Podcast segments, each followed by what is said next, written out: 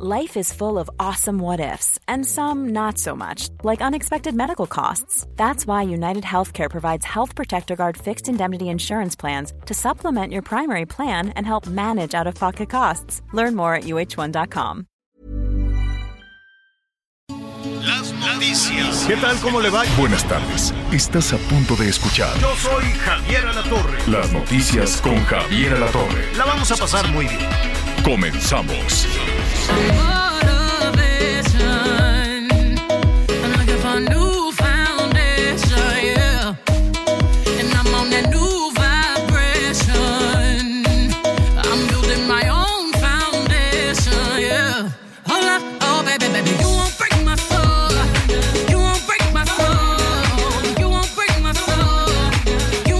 Gusto saludarlo para iniciar la semana bien y de buenas, con un poco de fresquecito, con el Frente Frío número 27. Saludos a nuestros amigos en el norte que van a estar con temperaturas bajo cero, bajo cero, Baja California, Sonora, Chihuahua, este, las zonas altas de Durango, que desde luego son todas aquellas que siempre están en esta, en esta temporada bajo cero. No es nada no es nada fuera de lo común, pues estamos en pleno invierno, solamente hay que abrigarse y pues mucho cuidado ahí con el cambio de temperaturas y cuídese muy bien, ya sabe, ¿no? Este, hidrátese muy bien, este, póngase así, este, varias prendas, en fin, todo lo que ya sabemos, todo lo que ya sabemos hacer y que en ocasiones pues que por un descuido no llevamos a cabo. Bueno, estábamos escuchando a la misma Beyoncé, Beyoncé, hay quien le dice, bueno, pues yo creo que es Beyoncé. Entonces, este, fíjese que le fue muy bien. Fue, eh, y se- inauguraron un hotelote en, en, ¿cómo se llama? Uno de estos países árabes en, en Dubái. Ya ve que muchos de los políticos mexicanos van y se compran ahí departamentos en Dubái. Yo no conozco Dubái. Anita Lomelí creo que sí lo conocen. Un ratito más le vamos a preguntar ahí. Pues digo, debe de tener mucho, mucho negocio, mucho comercio de lujo, ¿no? Donde van los políticos y se compran cosas o, o la gente ricachona, pero así mucho, mucho que hacer se, se lo inventan. O sea, tienen tanto dinero allá en, en Dubái que además de los edificios, pues dicen, vamos a hacer una pista artificial para eh, de nieve artificial para esquiadores. Vamos a hacer esto, es decir, hay como mucho entretenimiento este, creado pues para la gente que quiere ir a gastar dinero, que debe de ser bonito. Digo, si me invitan un día, pues puede ser que, que- digo, con mucho gusto voy, pero hay lugares que no, de por sí es eh, tan reducido el, el, eh, el tiempo en ocasiones que prefieres conocer el mundo trabajando. Pero, en fin, entonces esta señora, esta, la Beyoncé junto con su hija, este, se presentaron ahí. Le llovieron las críticas porque son de estos países misóginos que maltratan a las mujeres, en fin, este tipo de cosas.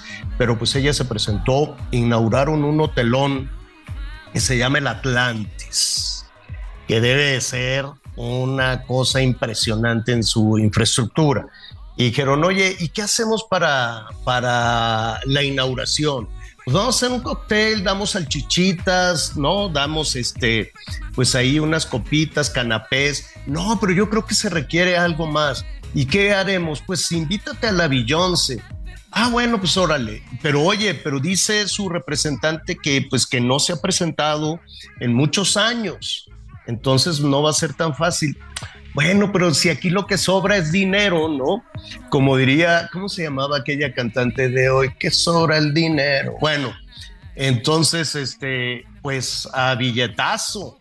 No, y que no, y que ya mero, y que ya mero la convencemos, y que la convencen con un cañonazo de 24 millones de dólares. 24 millones de dólares que nos caerían muy bien para todos los compromisos de arranque del año. Entonces, pues aceptó la Beyoncé, dijo, pues no me importa que me critiquen, es más, me voy a llevar a mi hija. Le puso Blue, Blue Ivy. ¿Por qué los artistas les ponen esos nombres? Bueno, los artistas y todo el mundo ya ve que en México hubo como una, es como por oleadas, ¿no? De, de ahorita pues todos se llaman Kevin y Ryan, Este, todo, todo es, hay nombres como por oleada, pero los artistas le pusieron, ¿cómo se llama tu hija? Azul. Bueno, en, en, en México hay mucha celeste, ¿no? Hay muchas, muchas, hubo una temporada en que había muchas esposas de políticos que se llamaban Celeste. En diminutivo no sé cómo le dirían, Celestita. Pero bueno, se presentó ahí con mucho éxito, es muy guapa, es muy talentosa, es muy guapa, es muy talentosa y bueno, pues ahí estuvo en Dubai. Dicho eso, pues tenemos muchísima información para compartir con usted. Vamos a ver cómo estuvo este tema de, de Manero, que si está malo, que si lo operaron, que si no lo operaron. Eh, se estuvo, digo, hay cosas que el gobierno quiere mantener en secreto, pero pues es muy difícil que la salud del fiscal general de la República sea un asunto que se quiera esconder, hasta que ya fue inevitable y entonces se enojaron mucho en Palacio, son unos miserables, no sé por qué se enojó, se enojó la, se enojó, se enojaron allí en Palacio. Pero bueno, al ratito le vamos a decir cómo va este tema de, de Gertz Manero, la salud del fiscal, esperemos que se recupere desde luego. Vamos a ir a Nueva York para ver cómo está el tema también en eh, el juicio de Genaro García Luna, eh, que, bueno, pues que sigue llamando la atención, veremos si ya va, van a presentarse estos eh, testimonios. Sigue dando vueltas y se sigue enredando el caso de la ministra plagiadora o por lo menos así le dicen, pues, ¿no? El caso de la ministra Yasmín Esquivel, eh, que copió la tesis de su compañero y, y de nueva cuenta en Palacio Nacional la, le dicen a la UNAM, oye, pues ya presenta una denuncia, no sé, no, no, no me queda muy claro, no me queda muy claro por qué tanta insistencia de Palacio Nacional para que sea la UNAM la que sancione, la que castigue, no sé si después le van a revirar con algo. Está, digo, ya ve que todo, todo el tiempo hay, hay algunas novedades. ¿Y qué creo ahorita que andamos con el tema de las campañas, de los peluches?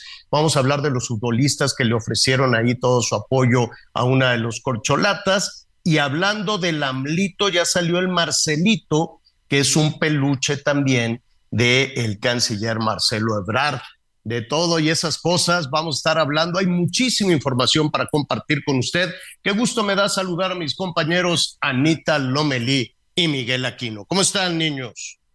Gracias, gracias querido Javier, Miguel, pues qué gusto saludarlos. Iniciamos la semana, como tú dices, muy movidos, este, y la verdad es que eh, hablabas ya del tema de Dubai, por ahí tuvimos la oportunidad de estar, eh, pues ya casi vamos a cumplir dos años, ¿no? Este año cumpliremos dos años de haber visitado Dubai, está en los Emiratos Árabes Unidos, es una de las ciudades más ricas del mundo, no tiene petróleo por sus exportaciones, pero pues es una ciudad eh, que en donde se practica mayormente el eh, la religión musulmana. Entonces, pues esto eh, ya sabemos que es una limitación muy fuerte para las mujeres. Sin embargo, pues cuando son eventos sociales, conciertos, pues como que le bajan dos rayitas, sobre todo para las y los invitados porque parte de, conciertos que no se habían llevado a cabo, como el de Beyoncé hace en otros años, es justamente pues por lo misógino que son, que es una crítica muy fuerte,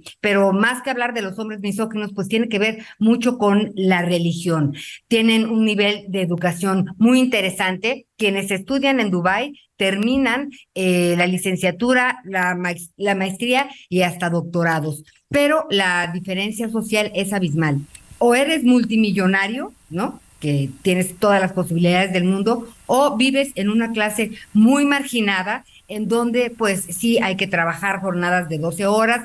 Entonces tiene muchos contrastes esta ciudad, muy interesante sin lugar a dudas, y pues tiene, eh, turísticamente, pues tiene cosas eh, interesantes, pero yo sí pensaría tres veces este, para regresar ¿no? Tal vez regresaría con mi familia para que la conocieran, pero no es realmente uno de los lugares que más me gustaría visitar. Tenemos muchas cosas que, que platicar de nuestro país. Miguel Aquino, ¿cómo te pintó el fin de semana a ti? ¿Cómo estás?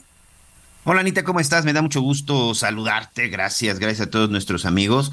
Pues un fin de semana, pues ya de traslados. Estuvimos ahí unos días en la Ciudad de México, ya estamos de regreso a este, pues este bello lugar que es la ciudad de Cancún, Quintana Roo, y en donde, bueno, pues vaya que ahorita, pues hay una tendencia y una tensión impresionante con este conflicto que hay entre las aplicaciones de eh, de taxi a través, a través de los servicios de Internet y con los taxistas. Vaya forma en la que ha escalado en estos días y precisamente fíjate que ahorita estoy revisando una comunicación que nos están mandando nuestros amigos porque hace unos minutos la embajada y los consulados de México en Estados Unidos acaban de emitir una alerta de seguridad para la ciudad de Cancún en Quintana Roo, específicamente para el tema que tiene que ver precisamente con los taxistas y las unidades de Uber. O sea, a ver, no entendí. ¿Los consulados mexicanos en Estados Unidos emitieron la alerta? No, los consulados de Estados Unidos en México. Ah, o ok, ok, ok. Es la embajada de Estados Unidos en México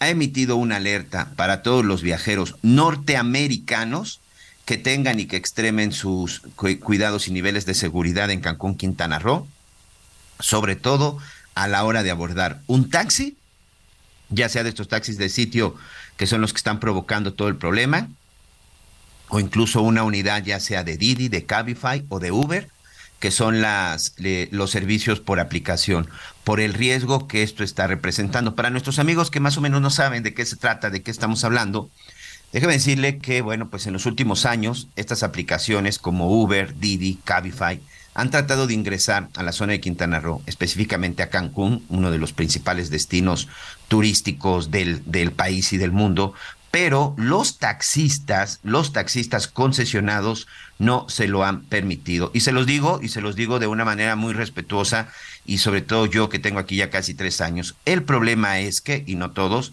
que muchos de los servicios o muchos de los taxistas verdaderamente son muy abusivos. Literal aplican que como te ven, te sueltan, te sueltan la pedrada. Si usted va, por ejemplo, si usted llega al aeropuerto de Cancún y se dirige a la zona hotelera que está a 15 minutos, y así se los digo amigos, literal, es más, a 15 minutos y vas al último hotel. Y si no, y si eres de los hoteles que está luego, luego en la zona hotelera a partir del de, la entrada de la, de la autopista está muy cerca. No haces ni siquiera 10 minutos, Anita. Bueno, te pueden cobrar de 600 a 1200 o hasta 1500 pesos por ese traslado. Y si de pronto tú llegas y ves que no tienes y que es la única opción, pues finalmente lo pagas. De eso se están aprovechando y de eso se están abusando. Además de que son unidades en mal estado, que son unidades viejas y además tú te puedes subir, y con todo respeto, pero digo, creo que al final cuando tú trabajas, pues debes de ser presentado, debes de ir presentado. No es como en, no es como en otras partes del país en donde está claramente identificado el taxista, no trae ningún tarjetón de identificación, te puedes encontrar un taxista en short con chanclas y con playera de tirantes. Oye, Miguelito. Sí. ¿Y la autoridad correspondiente en dónde se encuentra? Pues vamos a platicar. Este, hoy estamos buscando a la presidenta municipal de Benito Juárez en, en, Cancún. Hoy estamos buscándola a ella, incluso también este al jefe, al jefe de la policía, a ver con quién de los dos tenemos, tenemos ahí y logramos algo, porque hasta el momento, este, pues siguen los conflictos. Y conflictos al nivel, Anita, de que si te ven que vas en un auto de aplicación o que ellos creen que es un auto de aplicación, te bajan. En redes sociales se hizo viral el caso de una familia en donde la señora estaba de, del susto, ah, sacando a sus hijos, cargando a uno y el señor también bajándose del coche. Y vi que se acercaron, no sé si lo vieron algunas personas, tú Miguel, dos policías que están diciendo quién sabe qué H24 en su radio, este, que lo menos que hacen es realmente poner orden y darle certidumbre a la familia. No, la señora le preguntaba, oiga, usted nos va a ayudar porque estaba vestido como policía, pero la verdad me daban vergüenza sus respuestas, Miguel. No, no, es una vergüenza y además la violencia con la que hay también el caso de una de una familia rusa que evidentemente, bueno, pues no saben ni qué se trataba, porque los algunos de los taxistas, insisto, no podemos generalizar, yo conozco un par este que que o sea, se dedican a trabajar y que incluso incluso muchas veces están en contra de este tipo de este tipo de acciones. Hay muchos señalamientos contra muchos taxistas, sobre todo que tiene que que en donde se ve ahí la mano la mano del crimen del crimen organizado. Mira, la verdad es que sí es un desastre, sí es un desastre en general el servicio del taxi en esta zona de Cancún. Y es una lástima porque siendo un destino tan importante a nivel mundial y sobre todo si consideramos que el turismo en nuestro país es uno de los principales, una de las principales fuentes de ingreso económicamente hablando, Quintana Roo vive del turismo, Anita. Ahora te digo que yo estoy allá, yo me doy cuenta, en Quintana Roo prácticamente no se produce nada, allá simple y sencillamente son los servicios turísticos. El 80, 85% de la gente vive del turismo de manera directa o indirecta, el resto trabaja por su cuenta y otro número muy pequeño, bueno, pues trabajan en las instancias de gobierno, pero el turismo, sin turismo Quintana Roo, yo no sé qué sucedería. Y hoy este conflicto entre los taxistas y las unidades y estos servicios de aplicación está escalando a nivel mundial. Y no estoy exagerando, porque ya incluso se vieron afectados turismos extranjeros, insisto, como esta familia rusa que también fueron bajados de una, de una unidad de Uber. Y sobre todo porque llegan muchos extranjeros. Recordemos que este asunto de Uber, de Didi, de Cabify, son aplicaciones que están a nivel mundial, ¿eh? O sea, tú los puedes conseguir. Ahora que fui a Italia, pues en Italia perfectamente podías pedir también un Uber o en Estados Unidos, en cualquier parte del mundo. Y hay que decirlo, o sea, eh, la verdad es que Cancún, hasta donde, independientemente de este problema que lo tienen que arreglar, Cancún rompió récord, eh, se supone que es un récord histórico arriba de de más de 30 millones de pasajeros que han llegado este en un en un tiempo récord pensando en después de la pandemia en los tiempos de vacaciones. Entonces la verdad es que no podemos darnos un balazo en el pie. Yo no entiendo a los taxistas no la competencia hace mejor los servicios de cualquiera no si tú te subes a un taxi que es agradable, respetuoso, el conductor. Además, no se dan abasto. Lo yo he llegado a pedir el teléfono para decirle, oiga, este, ¿hace usted servicios eh, en sus tiempos libres? Sí, sí, sí, sí, sí. Y la verdad es que pues consigues más trabajo. Pero esta situación de que un pelado taxista, con todo mi debido respeto, baje a unos eh, a, unas, a unos pasajeros en otro auto por ser de aplicación, Miguel, no tiene nombre, parecemos zampones, parecemos, o sea, como indios y vaqueros, luego, ¿por qué nos enojamos por el racismo? Pero con esa educación que están demostrando, a mí sí me arde la cara de vergüenza que con lo, precioso que tiene Cancún, oye, con la fama que tenemos de buenos anfitriones, Miguel Aquino, porque si algo nos caracteriza es la calidez de la gente y los servicios. Ahora que te quieran bajar así. Y luego había otro joven que salió del aeropuerto y dice, oigan, yo no quise agarrar un Uber porque me dio miedo. Entonces me fui a los taxistas. Bueno, pues resulta que por ir aquí a un hotel que no está más de 15 kilómetros, me quiere cobrar 600 pesos. Sí, es lo que te digo, la zona hotelera. Un abuso. La zona hotelera del aeropuerto, prácticamente lo único que hay que hacer es cruzar cruzar lo que es la carretera, cruzar lo que es la autopista que te lleva a Playa del Carmen. Sí, es una situación muy delicada, ya vamos a estar platicando. Sí, ahorita este, vamos a platicar precisamente hoy con la alcaldesa de Benito Juárez, Ana Patricia Peralta, a ver cómo está la situación. Pero Anita, vamos rápidamente a Veracruz porque vaya situación la que se registró este fin de semana en Veracruz. Este fin de semana, las autoridades de Veracruz estuvieron en alerta después de que una familia fue baleada, una familia fue asesinada. Hasta el momento, bueno, pues este, tengo entendido que ha subido ya el número de víctimas a seis, pero ¿qué sucedió? ¿De quién se trataba? Juan David Castilla, como siempre, muy pendiente con toda la información, corresponsal del Heraldo Radio en Veracruz, nos tiene toda la información. Juan David, amigo, te mando un abrazo primero que nada, gracias por este reporte. ¿Qué fue lo que pasó ahora en el estado de Veracruz? Hola, muy buenos días, Miguel, Ana María, los saludo con gusto desde esta entidad. Efectivamente, otro domingo violento en el estado de Veracruz. Lamentablemente en esta ocasión se trató de seis personas, entre ellas dos menores de edad, quienes fueron ejecutadas a sangre fría por un comando armado sobre la carretera federal de la Cruz Jalapa, a la altura de las bajadas en el puerto Jarocho. Esto ocurrió aproximadamente a las cuatro de la tarde de ayer domingo en la zona del distribuidor vial de JB Lobos y muy cerca de la base aeronaval y del aeropuerto. En redes sociales ya hemos visto muchos videos que están circulando sobre las ráfagas por las detonaciones de armas de fuego, donde se observan algunos vehículos rodeando una camioneta negra y pues lanzando varios balazos a la familia que lamentablemente allí allí se encontraba.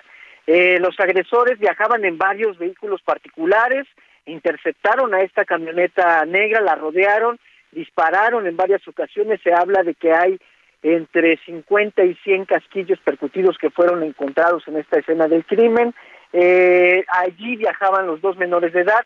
Más adelante, un taxi que también circulaba por esta zona fue alcanzado por las balas. Allí el conductor resultó lesionado y se dice que el copiloto perdió la vida. Eh, a raíz de esto, fuerzas federales, estatales activaron el código rojo, este operativo para la búsqueda y localización de los agresores. Sin embargo, hasta este momento no han sido capturados. Solo sabemos, ya la Fiscalía General del Estado, a cargo de Verónica Hernández Yadanz, informó que se abrió una carpeta de investigación para establecer las causas de este crimen y dar también con el paradero de los responsables. Eh, sí destacar, eh, Ana María Miguel, que ya está circulando una versión de que el conductor de esta camioneta negra es Fernando Pérez Vega, alias El Pino. Había viajado al puerto de Veracruz con su familia para participar en un evento político del partido Fuerza por México, institución por la cual fue candidato a la alcaldía de Cosquigui, un municipio de la zona norte, en el año 2021. Él era hermano de Reveriano Pérez Vega, exalcalde varias veces de ese mismo municipio y también jefe de una banda de generadores de violencia en esa zona, conocida como Los Pelones.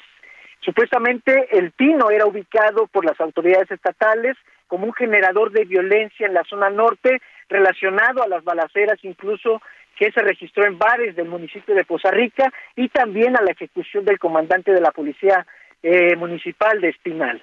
Eh, a raíz de esto también el gobernador Cuitlavo García Jiménez, eh, desde sus redes sociales, confirma que este multihomicidio ocurrido durante el día de ayer fue un ajuste de cuentas por parte de bandas de la delincuencia organizada. Estos, estos hechos lamentables se están dando recientemente en el estado de Veracruz y desde que inició el año ha sido constante que hay balaceras, ataques a bares, tanto en la zona centro del estado como también en la zona norte de la entidad. Ana María Miguel.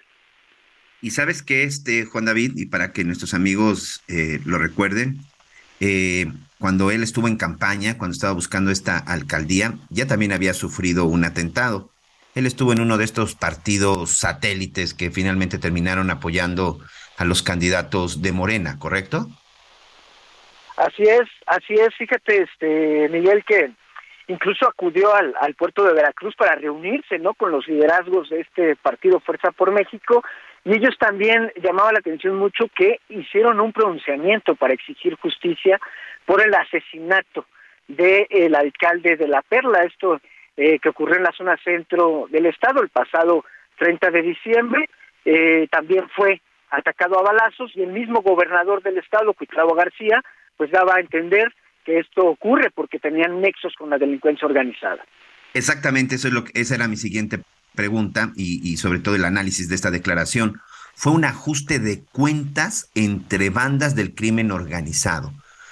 No lo dijo de manera clara y directa, pero dejaría por ahí entrever que este personaje apodado El Pino, efectivamente, quien fue candidato y con quien aparece retratado en muchas ocasiones el propio gobernador del estado, pues tendría nexos con el crimen organizado. Así es, pues eh, todo parece indicar que es de esa manera y que incluso algunos alcaldes que han sido asesinados en diversos puntos de la entidad también podrían estar pues implicados en este tipo de cuestiones con base en la línea de investigación que ha llevado a cabo la misma Fiscalía General del Estado, Miguel.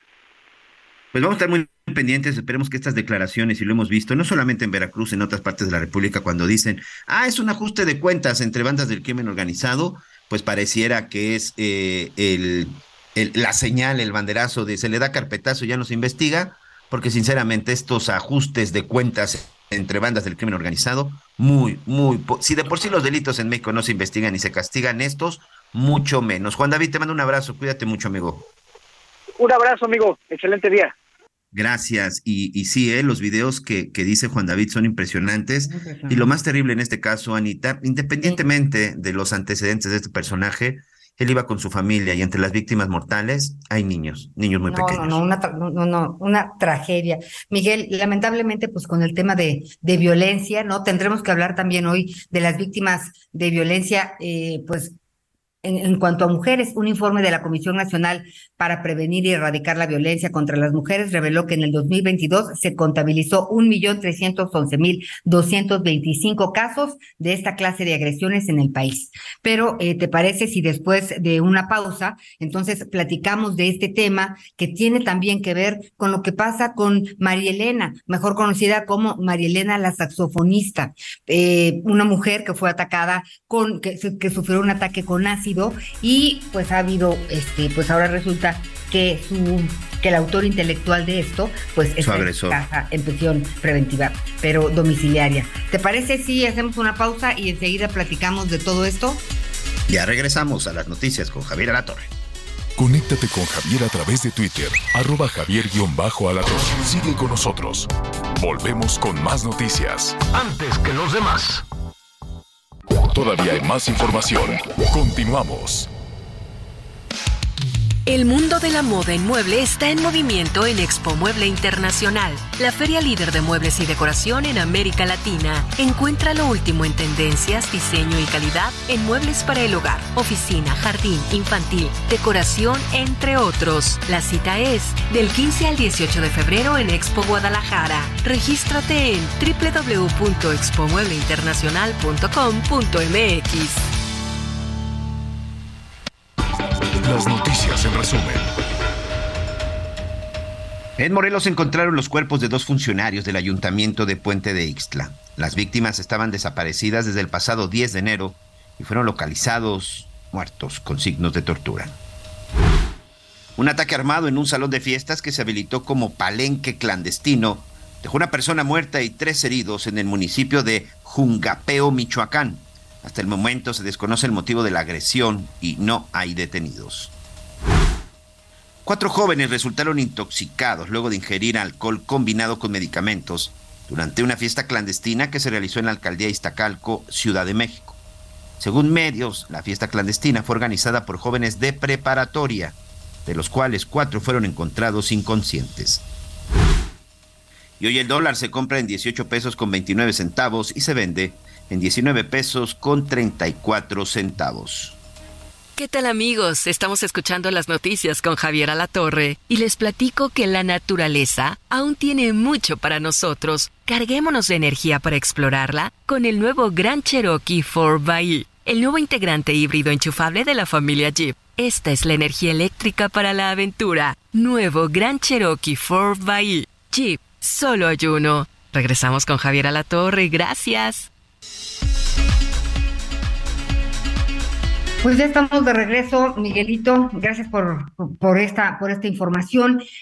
Y bueno, este fin de semana, eh, pues se hizo viral una información que tiene que ver con María Elena Ríos, la saxofonista. Eh, en 2019, vamos a, hacer un recuento para quienes no estén, eh, pues muy, muy involucrados con el tema. Este, en 2017, María Elena Ríos no podía sostenerse solamente trabajando con su saxofón. Ella es muy talentosa, toca el saxofón muy bien. Entonces, consiguió un trabajo con el diputado del PRI, con un diputado del PRI que ya les, de cuyo nombre no quisiera acordarme, pero por supuesto que lo vamos, que lo vamos a, a decir, ¿no? De Juan Antonio Vera Carrizal. Sostuvieron una relación tormentosa, ¿no? Él eh, tendría 43 años, ¿no? Y ella tendría, me parece que 26. Entonces, eh, las cosas subieron de tono, ella terminó con la relación y un día, esto en el 2019, alguien que tenía conocimiento perfecto de cómo era la vida de María Elena, pues entró a su casa eh, y la roció en la cara y en el cuerpo con ácido. Ella estuvo cinco meses, eh, pues en el hospital, eh, pues siendo con, con, tratamientos, ¿no? Las mujeres que son atacadas con ácido, pues la verdad es que, eh, pues algunas han perdido la vida, por eso en algunos casos se ha catalogado como feminicidio. Y debiera catalogarse los ataques de ácido, que en algunos casos ya se hace, como intento de feminicidio, porque pues libran la muerte, pero eh, a muchas las matan en vida.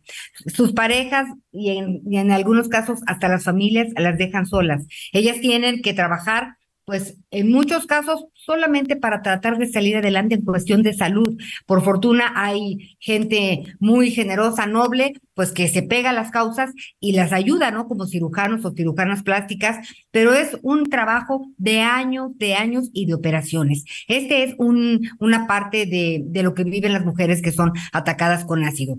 No, no, no solamente viven la tragedia de, de verse destruidas de un momento a otro y de afectar a su familia, sino a, el calvario que representa y que significa enfrentar a la justicia, Miguel Aquino.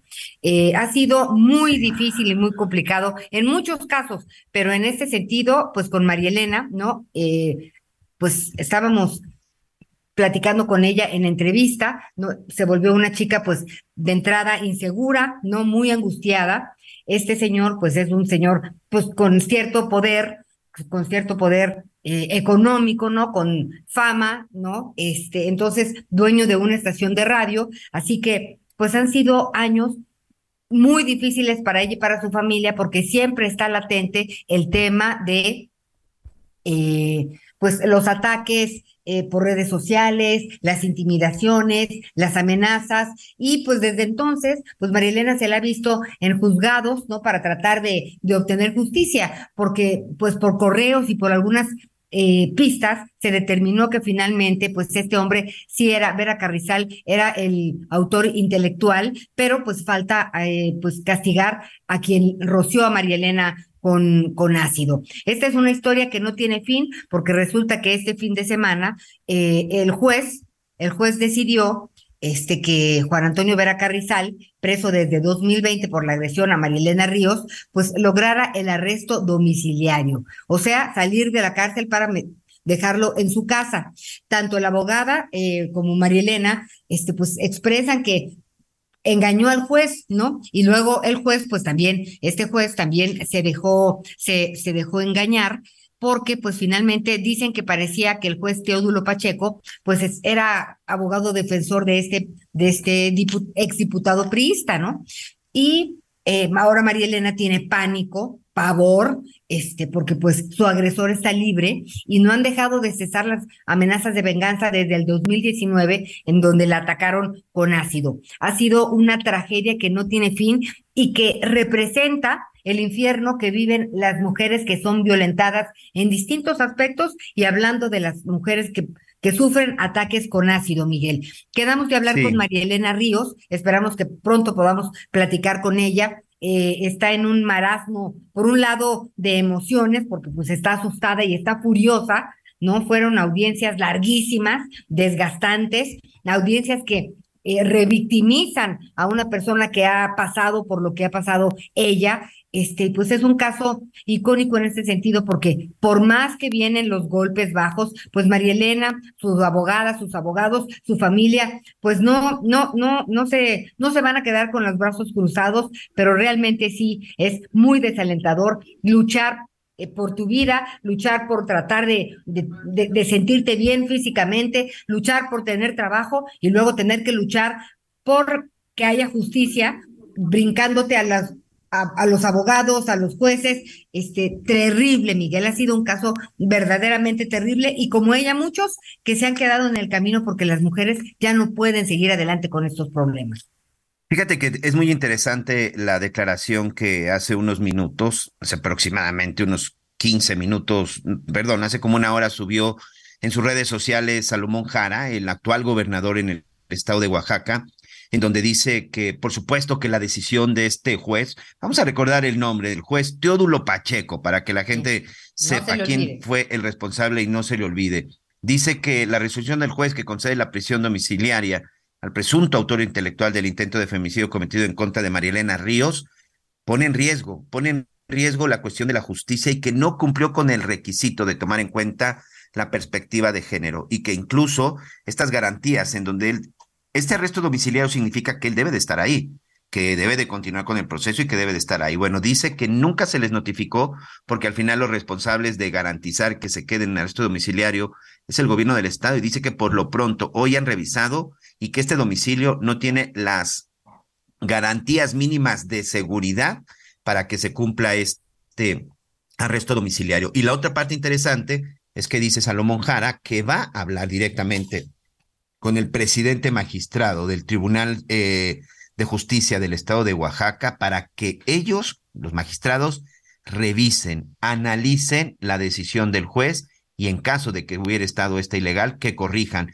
y sobre todo que vean que vean si efectivamente actuó apegado a derecho y sobre todo con el respeto que se merecen las víctimas. Habrá intervención directa por parte del gobierno del estado de Oaxaca, uno, para garantizar que este personaje, Vera Carrizal, en efecto cumple arresto domiciliario y también, bueno, pues garantizar la seguridad de María Elena. Y dos, van a pedir que se revise por parte del magistrado la conducta y la decisión del juez, que como tú has narrado perfectamente, en algún momento pues parecía que era más su abogado defensor que realmente un juez, un juez imparcial en donde tenía que haber escuchado ambas partes, en donde tenía que haber evidentemente como siempre lo hemos dicho, ver más por la víctima y continuar con un proceso que no es un delito menor. Entonces, pues este caso todavía da para mucho. Sí, habíamos acordado ya a las 11.30 platicar con Marielena Ríos, vamos a ver qué fue, qué fue lo que sucedió, pero por lo pronto tenemos mucha más información, Anita Lomelí.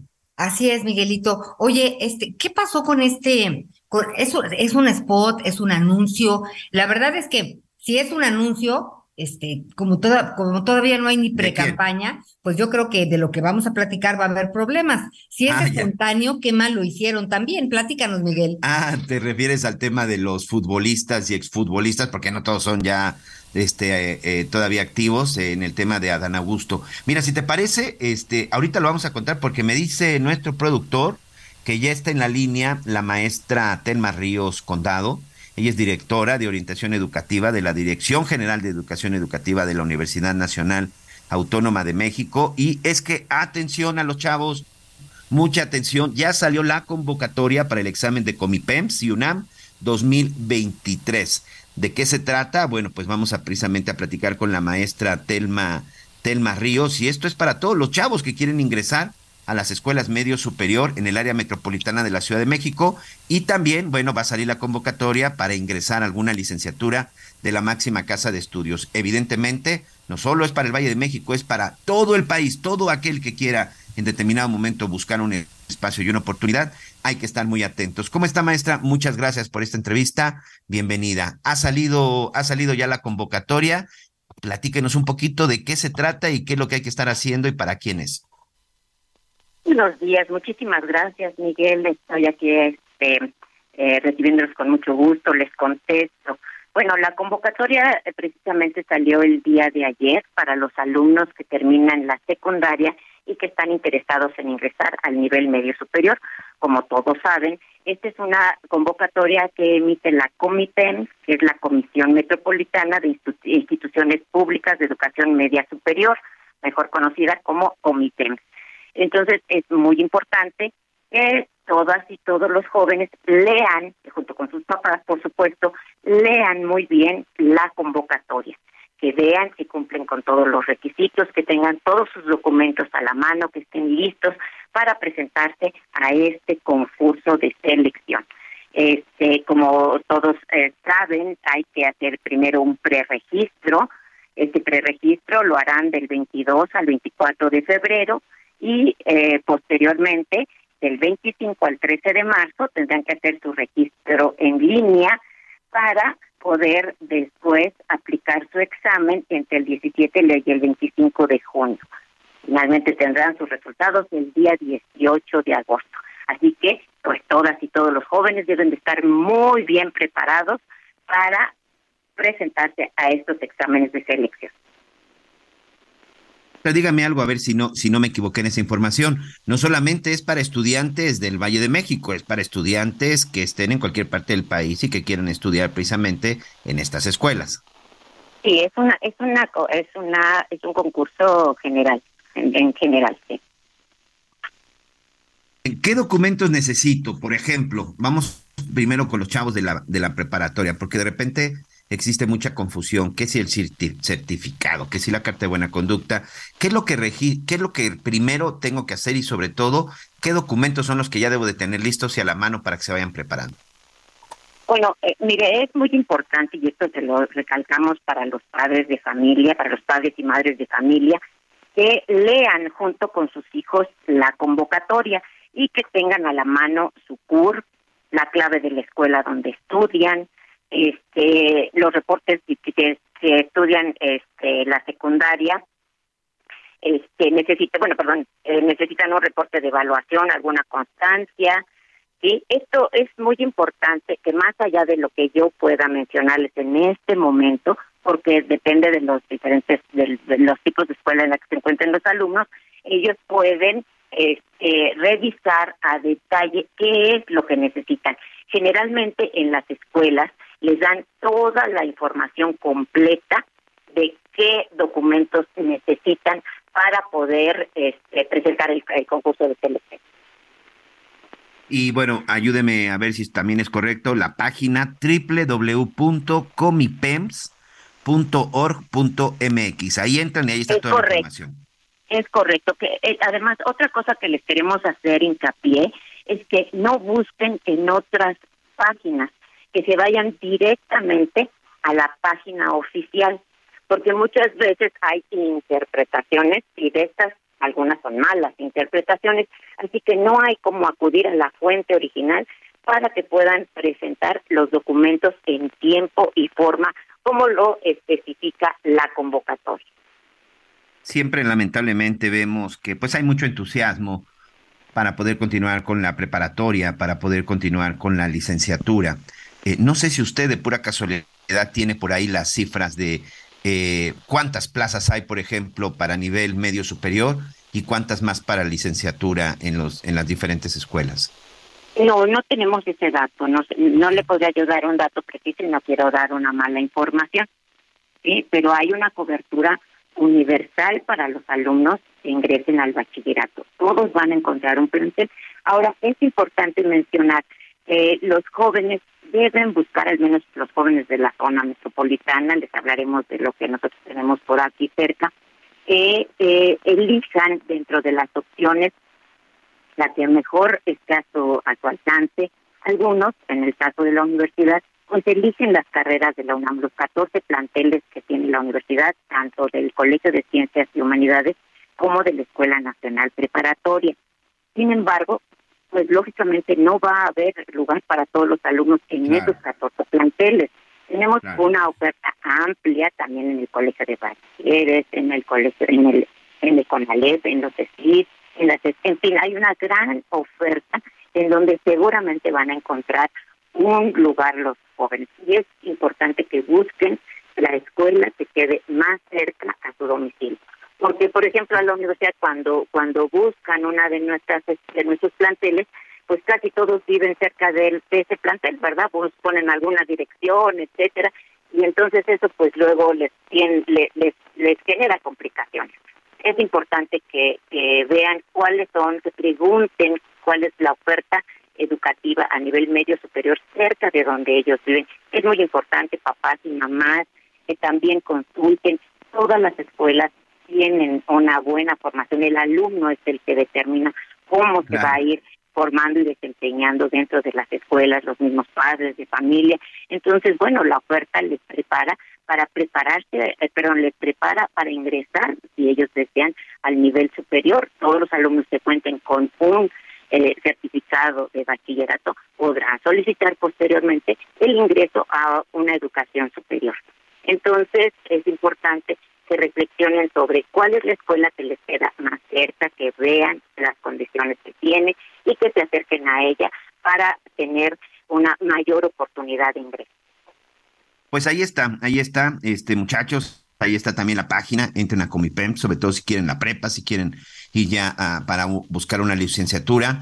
Y yo le quiero agradecer a la maestra Telma Ríos Condado, directora de orientación educativa de la UNAM, de la máxima casa de estudios, y recordarle nada más a los chavos y sobre todo, este, seguramente usted, usted tiene más información y la aclaración. Hay que ponerse a estudiar, hay que prepararse, porque en efecto se quedan los alumnos que tienen las mejores calificaciones y los mejores resultados en el examen. Ya no se vale el Ave María, hay que prepararse y estudiar, porque como dice, no hay espacio para todos, solo se van a quedar los mejores. ¿Es así, profesora? Pues creemos que hay oportunidades para todas y todos los jóvenes sí tienen que estudiar, siempre hay que estudiar, esta es una, una la opción que tienen para elegir una, una un estilo de vida diferente, siempre a Muy través bien. de la educación. Es algo que no deben de renunciar nunca. Muy bien, pues ahí está. Muchas gracias. Que tenga un excelente día. Igualmente, gracias a ustedes. Muchas gracias. Hola amigos del Heraldo Radio, qué gusto saludarlos. Yo les pido que pongan mucha atención. Ustedes saben que actualmente el contagio por vías respiratorias por los diversos virus está elevadísimo. Todo mundo, o al menos los que conocemos, tienen tos, gripa o lo peor, COVID. Si usted quiere protegerse de estos contagios, esta información le va a interesar, porque está con nosotros Arisbet Chávez, representante de Tratamientos Politécnico, para platicarnos del original, ¿eh? Factor de transferencia. Y además, bueno, pues siempre tiene sorpresas, regalos para cuidar nuestra salud. ¿Cómo estás, Ari? Qué gusto saludarte. Adelante, bienvenida. Qué gusto saludarte, mi querida Moni, y a todo el auditorio. Pues sí, yo no sé si ustedes han notado, pero actualmente estamos tratando un nivel, por ejemplo, nosotros, muy alto de enfermedades respiratorias. Iniciamos este 2023 con muchos pacientes con tos, con gripa, influenza. Influenza, mi querida Moni, hay que tener mucho cuidado en este tema. Y bronquitis, y bueno, como tú dices, COVID-19 que todavía sigue presente con nosotros. Por eso es muy importante que usted tenga unas defensas elevadas para que pueda salir a la calle, pues con tranquilidad de que no te vas a contagiar. Porque tenemos que salir. O sea, ya no Claro. nos podemos quedar en casa, ¿no? ¿Cómo vamos a lograr esto? Tomando el factor de transferencia. Mira, es un tratamiento que recomendamos muchísimo, es muy recomendado por especialistas, porque es un tratamiento primero que elaboran científicos egresados del Instituto Politécnico Sí. Nacional, esa es nuestra garantía, pero sobre todo porque tomarlo de manera constante, de una manera muy rápida, nos ayuda a salir de un problema respiratorio, si es que ya lo tenemos, Sí. pero además sigue actuando protegiéndonos de contagios posteriores, que esto es la maravilla del factor de transferencia. Además, actualmente no hay otro tratamiento que eleve tanto nuestro sistema inmunológico. Más de 470%. Hay una palabra que tú me gusta mucho que utilizas, que es blindar. sí, nos Bli- blindamos. claro. Blinda tu cuerpo. Esto quiere decir que aunque tú estés en contacto con virus, con bacterias, con hongos, incluso con células enfermas que ya tengas presente en tu cuerpo, el factor de transferencia te brinda la capacidad de destruirlas. Esto es una maravilla porque vemos resultados sorprendentes a lo largo ya de más de 20 años con pacientes no solamente de enfermedades respiratorias que funcionan muy bien, somos el tratamiento número uno, sino además con pacientes con cáncer, con lupus, con diabetes, esclerosis múltiple, artritis reumatoide, VIH. Son más de 150 enfermedades con resultados garantizados de un 99% de efectividad y todos nuestros pacientes mejoran desde la primera semana. Ay, además, eh, Ari, y lo que platicábamos muchas veces, se lo podemos dar a toda la familia, no solo nosotros a nivel individual, sino la familia, sin contraindicaciones ni efectos secundarios.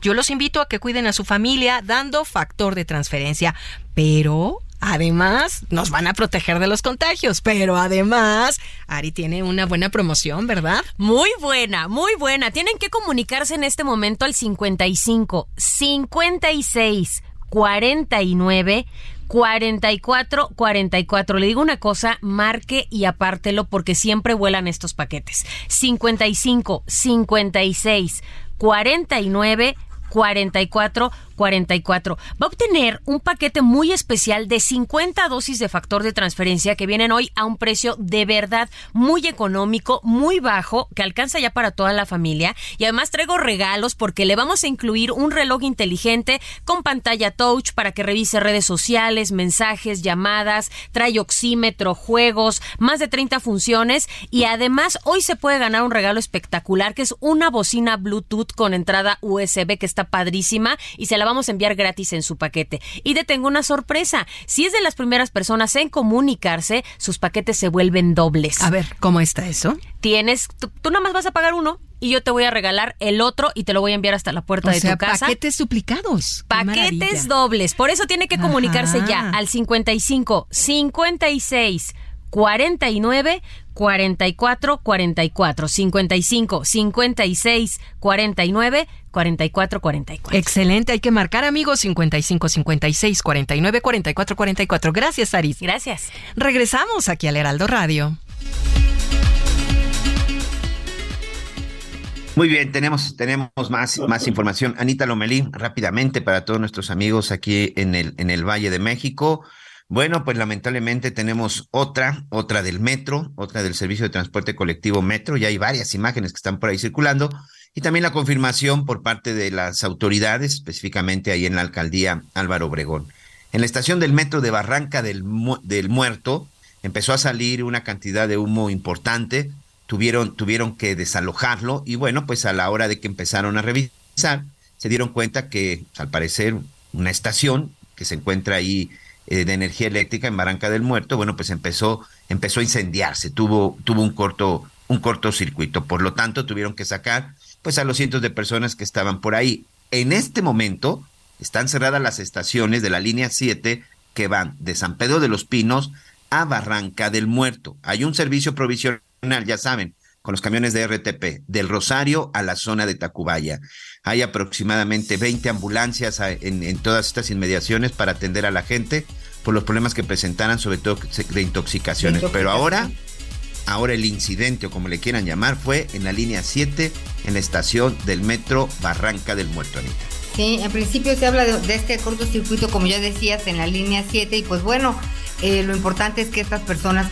Conéctate con Miguel Aquino a través de Twitter, arroba Miguel Aquino. Toda la información antes que los demás. Ya volvemos. Millions of people have lost weight with personalized plans from Noom. like Evan, who can't stand salads and still lost 50 pounds. Salads, generally, for most people, are the easy button, right? For me, that wasn't an option. I never really was a salad guy. That's just not who I am. But Noom worked for me. Get your personalized plan today at Noom.com. Real Noom user compensated to provide their story. In four weeks, the typical Noom user can expect to lose one to two pounds per week. Individual results may vary.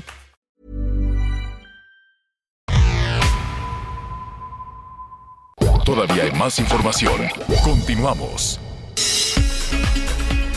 Pues muchas gracias por sus comentarios. Este, tenemos muy pendientes algunos temas que también eh, pues vamos a tocar más adelante. Oye, Miguelito, fíjate que estaba yo leyendo que hoy es el día, bueno, hoy se cumplen 34 años de la muerte de Salvador Dalí y decía, la inteligencia sin ambición es un pájaro sin alas este, sin lugar a dudas, una figura icónica en el arte, eh, en el arte, este, pues mundial. Y ya que hablamos de surrealismo, Miguelito, hace rato empezamos a platicar de, de estos futbolistas, pues que grabaron, eh, pues grabaron su apoyo eh, por video al secretario de Gobernación, Adán Augusto, ¿no? Fueron cuatro futbolistas, ¿no, Miguel? ¿Los escuchamos? Secretario Adán, ¿cómo estás? Soy Giovanni Dos Santos y estoy muy a gusto con su amistad. Le mando un fuerte abrazo. Amigo Adán Augusto, te quiero mandar un fuerte abrazo, desearte todo lo mejor para este año, cuídate mucho, que vengan cosas muy buenas. Adán Augusto, ¿cómo estás? Te mando un saludo. Siempre vamos a estar a gusto contigo. Tu amigo Braulio Luna. Bueno, a ver, ¿a quién escuchamos? ¿A quién escuchamos en el tema de Adán Augusto? Ahora sí que lo soltaste como, como, como iba, pero bueno, a ver. ¿A, quiénes escuchamos, Anita Lomelí, en esos sonidos? Pues primero escuchamos a... A ver, estaba por ahí... Estaba Dos Santos. Así. ¿No? ya ves que yo soy muy futbolera. Ok, eh, está Giovanni de, Giovanni de los Santos. Fue el último, ¿no? Giovanni Dos Santos. Miguel Ayun y Braulio Luna.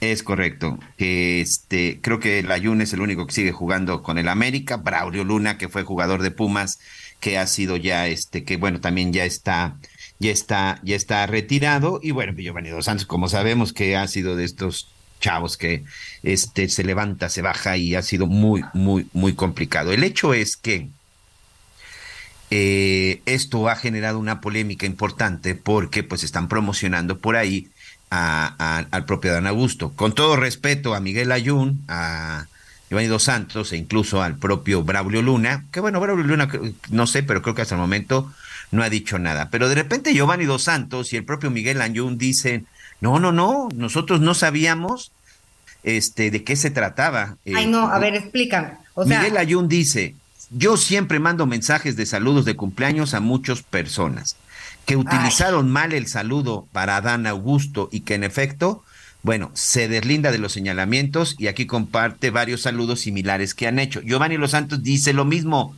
que él no sabía de qué se trataba, que simplemente un amigo le dijo, oye, ¿le puedes mandar un saludo y una felicitación a esta persona? Incluso aquí leo rápidamente el comunicado. Está circulando en redes sociales un video en donde aparezco enviando un saludo personal que me solicitaron por medio de un amigo. Ha sido parte de mi carrera compartir amablemente este tipo de saludos con mis seguidores y amigos que me lo solicitan. Aprovecho para deslindar mi imagen de cualquier mal uso que se le esté dando y este video que circula en redes, haciendo hincapié que no fue realizado como parte de alguna campaña, algún fin de apoyo político en particular. Muchachos, con todo respeto, no insulten la inteligencia de la gente. Ay, Ustedes óyeme. incluso jugaron con las palabras, como siempre. Sí. Dice Giovanni Dos Santos. Y estoy muy, muy a gusto. O sea, todos Igual, utilizaron. igual, sí, sí jugaron a gusto con, con usted, ¿no? Con Adán Augusto. Correcto. Claro Adán es Augusto, te quiero mandar un fuerte abrazo, dice el propio Miguel Ayun. No, oye, y no fue cumpleaños del secretario de Gobernación, para empezar, uno. Y dos, te digo que, que como que quien lo organizó, lo orga- o sea, es pésimo. Porque dicen que, mira, no hay mejor campaña que la que no parece campaña. Entonces, ¿para qué nos hacemos? Las corcholatas están en campaña y los que se sienten corcholatas también. No todo el mundo está en campaña para distintos eh, por puestos e intereses. Pero que no me salgan estos con que no sabían que estaban grabando un anuncio en apoyo a, a Dan Augusto y también eh, el equipo que lo organizó. Qué pésima manera de, de, pues de liderar una campaña política, Miguel. Pues es que de pronto yo creo que han visto lo que sucedió con estos espectaculares que ya muchos se han hablado de la jefa de gobierno y también como decías, que también ya salió el muñequito de Marcelo. Mira, la verdad es que este asunto que tiene que ver con las campañas de, de, de las corcholatas, como le llama el presidente, pues creo que sí tiene vuelto loco, sobre todo a la gente que los apoya, ¿no? Yo sinceramente no veo al secretario de gobernación, espero que no, que esté muy preocupado de que, a ver, pues consíguete tres personajes públicos que, que, que nos manden un mensaje, ¿no? Y vamos a generar, o sea, yo creo que no. El propio secretario de Gobernación ha pedido que no hagan eso porque más que apoyarlo, lo, lo, lo está perjudicando y eso evidentemente, bueno, pues es una situación que a nadie, que a nadie le gusta, porque además pone en riesgo pues, lo que ellos quisieran con esta, con esta candidatura. Pero lo que sí, con todo respeto a estos tres futbolistas, pues sí, este, no, no, no, O sea, no pueden mira, insultar, mejor que no ¿no? digan, que no digan nada, que cobren Sí. su lana y guarden silencio y punto, porque si es una tontería negar lo que este, lo que se ve no se juzga y en este caso pues sí, me parece muy acertado esto de que no insulten la inteligencia pues de- de, de la gente que lo sigue además, que lo sigue y admira. Anita, ya está con nosotros Marco Baños, precisamente para hablar del tema. Hola queridísimo, ¿cómo estás? Qué gusto saludarte. Siempre recorrimos pues a ti para platicar de todas estas cuestiones legales, ¿no? Ya me parece que escuchabas el contexto, eh, me estoy refiriendo, estamos eh, saludando a Marco Baños, ex consejero del INE, para platicar sobre estas, este tipo de propagandas veladas, descaradas, underground, abiertamente. ¿Cómo lo ves, mi querido Marco Baños? Muchas gracias, eh, Anita. Te saludo con mucho afecto, Miguel también. Muy buenas tardes y a todo el auditorio. Pues son, como bien lo mencionan ustedes, campañas que, que surgen de muy diversa naturaleza, que se expresan ya sea en en espectaculares, ahora en los mensajes de los exfutbolistas en favor de el secretario de Gobernación. Él ha dicho que no lo hizo de manera directa, eh, que quizá algunas personas este, eh, hayan decidido apoyarlo de esa manera. Y luego pues vimos eh, particularmente el, segundo video de Giovanni Dos Santos que dice que pues no eh, quiere que se utilice su su imagen para estas situaciones y que prácticamente dice que él no tiene nada que ver, pero es un hecho que figuras como ellos, eh, Miguel Ayun, el propio este Braulio Luna y ahora Giovanni Dos Santos, pues seguramente cobraron por eh, grabar este tipo de mensajes y por eh, apoyar las posibilidades de la candidatura presidencial del secretario de Gobernación, que en mi opinión pues es el plan B del presidente. Si por alguna razón Claudia no llega, pues será Adán Augusto López. No, no se ve que tenga el mismo impulso y el mismo respaldo presidencial eh, eh, Marcelo Ebrard y menos aún el senador este Ricardo Monreal. Pero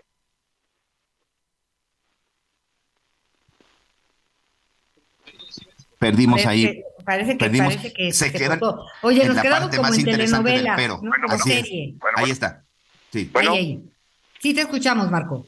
Gracias. Entonces decía, este, pareciera que no tienen el mismo respaldo ni Marcelo ni ni Ricardo Monreal, pero eh, estas campañas de alguna manera eh, están, digamos, prohibidas por lo que la Constitución señala en el artículo 134, que nos guste o no siguen siendo normas eh, eh, positivas, normas vigentes que establecen un modelo cerrado y que le impiden a los a los eh, funcionarios públicos estarse promoviendo, menos aún si lo utilizan con recursos públicos. Ya cuando el INE haga la, la investigación correspondiente, pues ya sabremos eh, si se pagó el dinero con dinero eh, con recursos privados o públicos.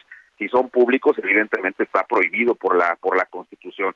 Y por eso con ustedes hemos reflexionado en otros momentos que sería mejor que el modelo se abriera, es decir, que dejaran a los políticos que hagan política y así proteger nada más que no utilicen los recursos públicos para este tipo de, de cuestiones, pero evidentemente son en este momento campañas están eh, protegidas, que están eh, prohibidas por la Constitución, que no le permiten a los servidores eh, públicos hacer esto porque serían prácticamente actos anticipados eh, de campaña y esto eh, puede tener eh, algunas consecuencias. ¿Cuáles son estas? Bueno, pues una es que si eh, las autoridades electorales juzgan que la sistematicidad y la acumulación de las campañas que se están haciendo en favor de los candidatos de Morena son de tal magnitud que generan una evidente inequidad en el proceso electoral, lo cual me parece que ya es claro, pues podrían incluso dejar sin registro a alguno de los candidatos. Este, eh, el tribunal lo ha dicho claramente, el tribunal lo ha dicho con mucha claridad y obviamente pues vamos a ver qué, qué sucede cuando se desahoguen las quejas eh, correspondientes. Pero pues ¿Y hoy eso por hoy sería, Marco? Pe- perdón, no te había saludado. ¿Qué tal, Marco? Soy Javier Alatorre. Oye, y, mm, vaya, sabemos que hay sanciones, sabemos que hay limitaciones a las... eh, a las actuaciones, eh, a los actos eh, de campaña, pueden ser actos anticipados de campaña. Lo que no nos queda claro, eh, la sanción más fuerte es que no se te permita concursar, ¿no? Que no se te permita este, mm, eh, buscar un cargo de elección popular. Quiero suponer que esa podría ser la sanción más fuerte. ¿Y quién lo decide? ¿Y cuándo se deciden? Lo decide el Tribunal Electoral, eh, Javier, lo tendría que de- eh, decidir, eh, tiene dos momentos. Uno, eh, el Tribunal a propósito de lo que ocurrió con la promoción de la ratificación del mandato del presidente, abrió un libro de registro diciendo que los servidores públicos están obligados preponderantemente, así dice, a observar las restricciones constitucionales para no intervenir en las elecciones. Entonces abrió un libro de registro donde están algunos gobernadores, la jefa de gobierno de la Ciudad de México, el secretario de Gobernación, el de Relaciones Exteriores, el senador Monreal y otros. Entonces, si el tribunal, derivado de las quejas que presenten los partidos políticos, considera que alguno de ellos ya incurrió en una en una falta tan grave que les puede impedir su registro, pues entonces cuando venga la solicitud de registro, si es que se avanzara, por ejemplo, en el caso de Claudia o del propio secretario de Gobernación, pues entonces en ese momento el tribunal podría determinar que eh, no eh, se le concede el registro como candidato.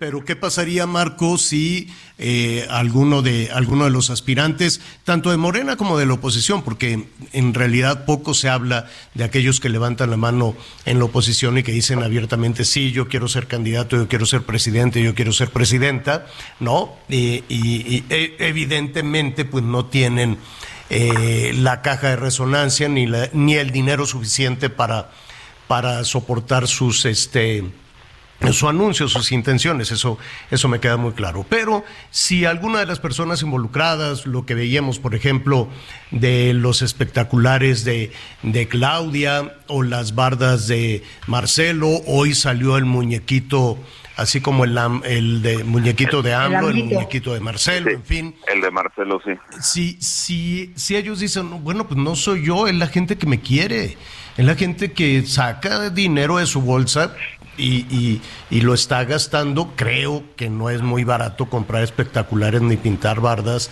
ni maquilar muñecos.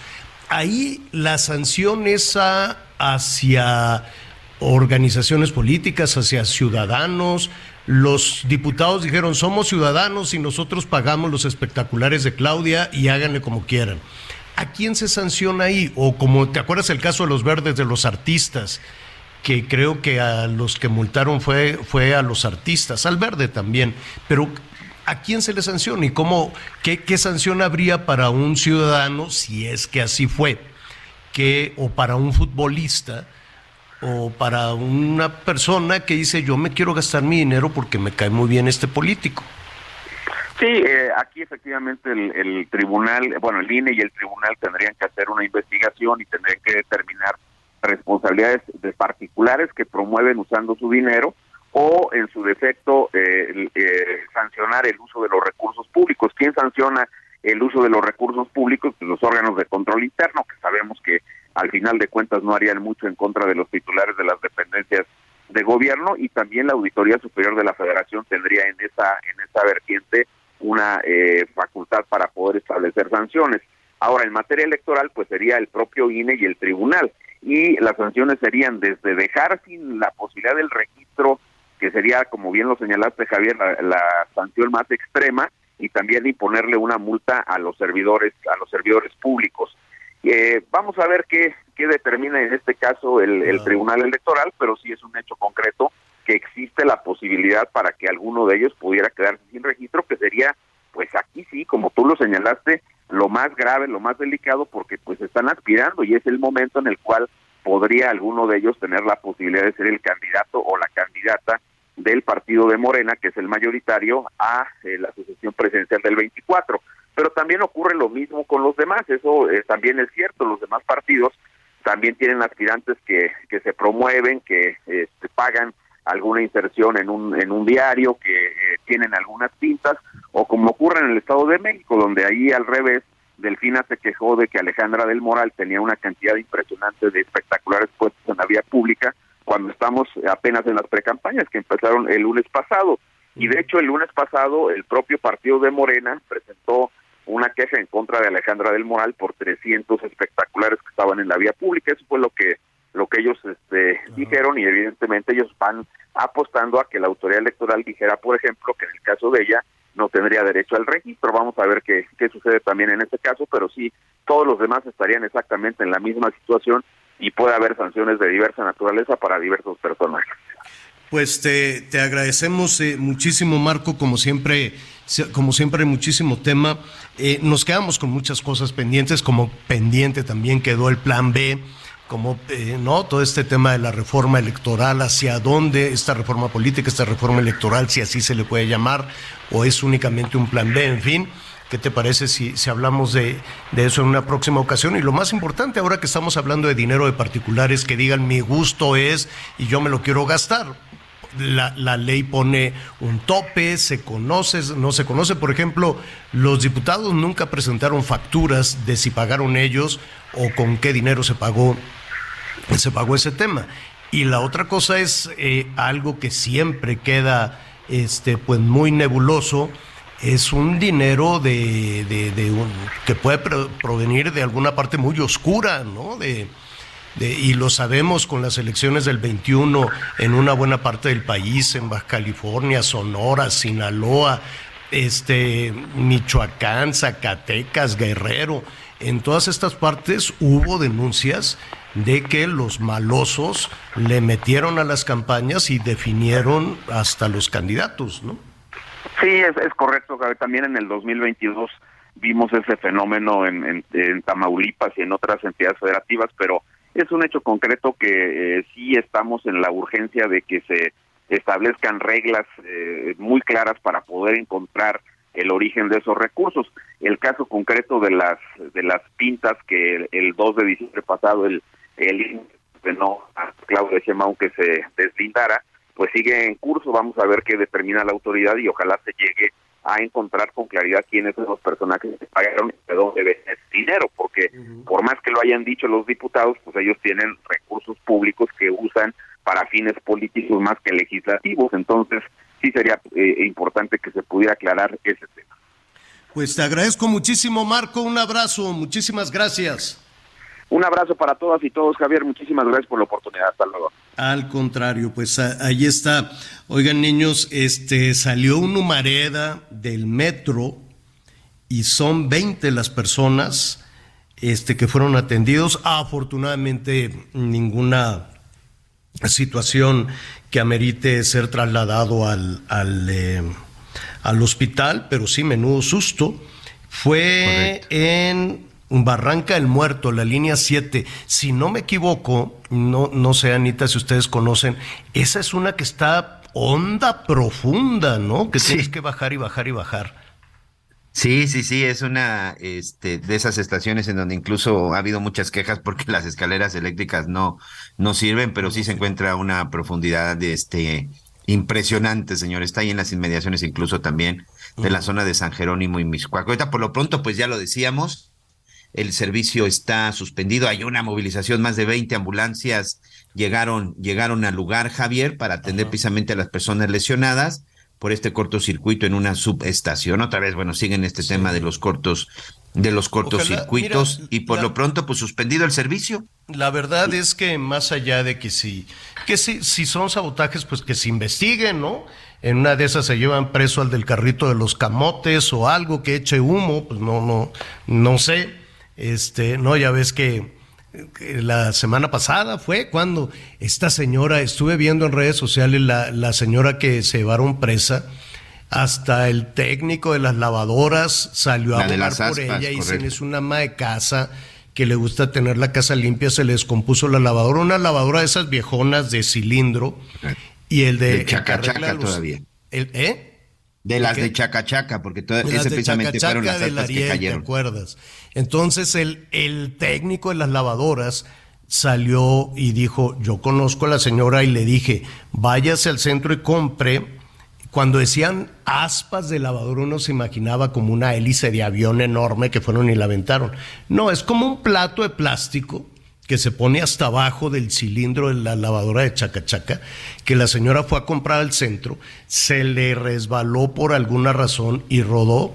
Y todavía creo que ella, o por lo menos su testimonio, es que le dijo, oiga, policía, me ayuda a sacar porque pues es un dinero arreglar la lavadora. Y en lugar de ayudarla, se la llevaron presa, terrorista, saboteadora, lo que tú quieras. Sí, la verdad es que pues yo entiendo la seguridad. Pero más allá de eso, más allá de que ahí estén, no sé si todavía están los seis mil elementos, porque acuérdate que luego los utilizan un poco cuando hay algún incidente que hay en alguno de los estados, los suben a unas camionetas y los andan paseando dos, tres días y luego ya, ¿no? Se los llevan a otro lugar donde hubo otra balacera y ahí hacen presencia, otros dos, tres días y así los van moviendo. No sé si siguen en el metro.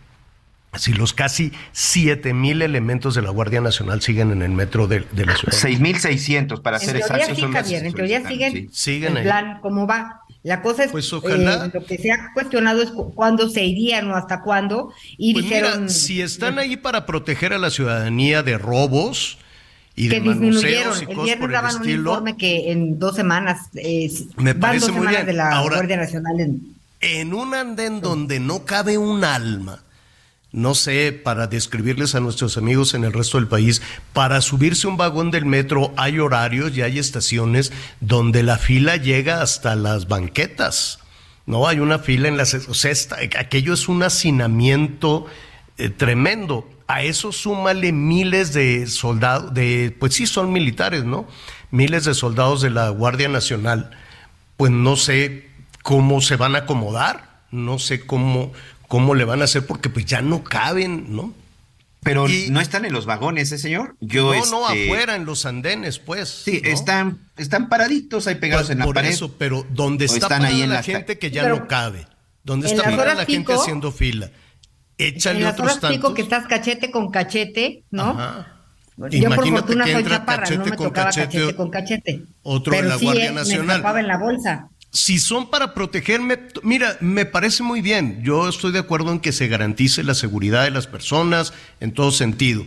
Pero más allá de que si quieren afectar la, actividad política de Morena, más allá de todo eso, creo que lo que tenemos es que reparar las cosas y ver, pues sabes qué, se nos está quemando cada rato, se nos va la luz cada rato, tiene 50 años o no sé cuántos años tiene el metro y no le hemos puesto una tuerca, pues ya olvidémonos de que si este Mancera no lo hizo, fulano no lo hizo, Marcelo se tampoco lo hizo, en fin, ¿para qué vemos hacia atrás? Mejor hay que ver hacia adelante. ¿Qué se ocupa? ¿Qué se necesita?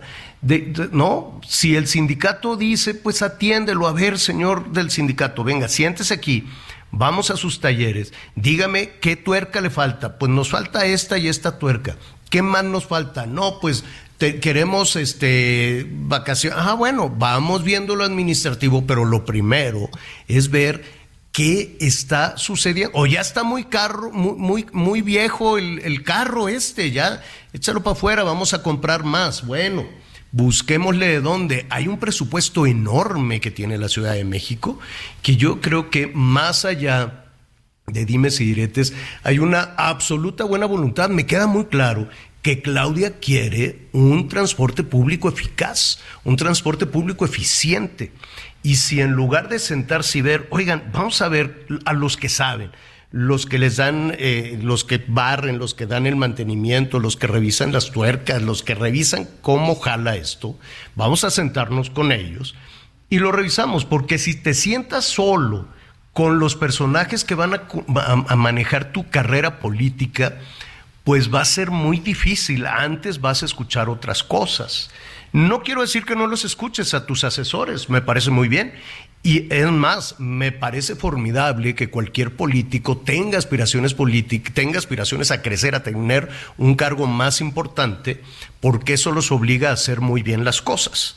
Eso me, parece muy bien, pero no revuelvas, no dejes en manos de tus asesores de carrera política un asunto tan urgente como este y que te calienta en la cabeza. A mí se me hace que alguien fue y aventó una paloma de a peso ahí en las rieles para que saliera, ¿te acuerdas de esas este, garbanzos así para que tronaran y entonces te arruinen tu carrera? Pues yo creo que hay que escucharlos, nada se debe de, de dejar suelto, mucho menos lo político, no, no se debe dejar suelto, pero también hay que escuchar a los otros. Conéctate con Ana María a través de Twitter, arroba Anita Lomelí. Sigue con nosotros. Volvemos con más noticias. Antes que los demás. Todavía hay más información. Continuamos. Las noticias en resumen. El presidente Andrés Manuel López Obrador confirmó que el fiscal Alejandro Gertz Manero fue operado de la columna. El mandatario indicó que Gertz Manero está en su casa en recuperación y afirmó que se encuentra trabajando. En Nuevo León rescataron a un senderista del Cerro de la Silla después de que resultara lesionada. De acuerdo con personal de Protección Civil de Guadalupe, se trató de un hombre de 43 años identificado como Eduardo Díaz Campos, quien sufrió una caída durante el recorrido. Peregrinos procedentes de Irapuato, Guanajuato, que se dirigían a las fiestas de la Virgen de la Candelaria en San Juan de los Lagos, Jalisco, sufrieron un accidente después de que fueran impactados por un vehículo de carga en la autopista León, Aguascalientes. El saldo fue de seis adultos y cinco niños lesionados. Un hombre protagonizó un tiroteo en un estudio de baile de Monterrey Park, esto cerca de Los Ángeles, California. El saldo fue de 10 muertos y 10 heridos. El sospechoso fue encontrado pues muerto por la policía un día más tarde. Oigan, amigos del Heraldo Radio, ¿sabían que más de 30 millones de personas guardan sus ahorros en casa? Y eso es muy peligroso. Aparte de que aumenta el riesgo de pérdidas y robos, tu dinero va perdiendo valor por la inflación. Es mejor una institución confiable y regulada que pague buenos rendimientos. Oigan, así rápidamente, así como señalábamos también esta cosa de que hay que reparar el metro más allá de, de todas las discusiones por la seguridad de las personas principalmente y por la movilidad de esta ciudad. Son millones y millones de personas. Entonces, pues esperemos que se superen todas esas situaciones y se repare y se modernice. Yo, yo no sé si hay internet en el metro, creo que todavía no. Hay en el trolebús, hay en el tren ligero y esa es otra, yo me atrevería a decir, otra parte pues muy importante de la ciudad, que eh, para muchas personas el, el estar conectado, ¿no? Pues significa hasta para hacer las tareas. Hay muchísimas niñas, niños que van y van buscándole por ahí un lugar en donde puedan tener internet gratis. No en todo el transporte, no, no, no es un asunto que, que, que ya esté, pero entiendo que se va, que tratarán de llevar el internet al transporte, cosa que sería fabulosa. Pero pues la ciudad está hasta este momento eh, bien conectada, Anita. Pues mira, eh, al final de, mil, de 2022 había 20 más de 29 mil puntos Wi-Fi eh, o Wi-Fi, como ustedes quieran, para conectarse Wi-Fi. en Internet. Yo batallé mucho tiempo porque decía, oye, pues si dicen y dicen, pero es importante saber que hay que bajar una aplicación y Ah. conectarte a partir de esta aplicación. Ah, o sea, no es que vayas pasando pasando y ya, pum, te enganches. pongas, busca Wi-Fi y se acabó. No, tienes que bajar esta aplicación eh, y entonces en función de eso ya es mucho más sencillo conectarte a, a la, a, a Internet, a Internet gra- gratuito. Sí he visto que hay en escuelas públicas, hay en, en el Metrobús, sí hay, pero evidentemente pues es por afuera. El cablebús también cuenta, parques, O unidades. sea, pero cuando estás ahí todo. parado esperando, no cuando vas a en el transporte. No, fíjate que en algunos casos sí funciona cuando vas en el transporte. Mm, pero al- eh, hay que buscar, este, al ratito antes de, de que acabe nos dices cuál es la aplicación, la buscamos. Justo en este momento, Claudia Sheinbaum nos está diciendo que hay 29.787 puntos de internet gratis. Pues son muchos, qué bueno. Nada más hay ¿Sabes que qué? saber cómo poder usarlos, ¿no?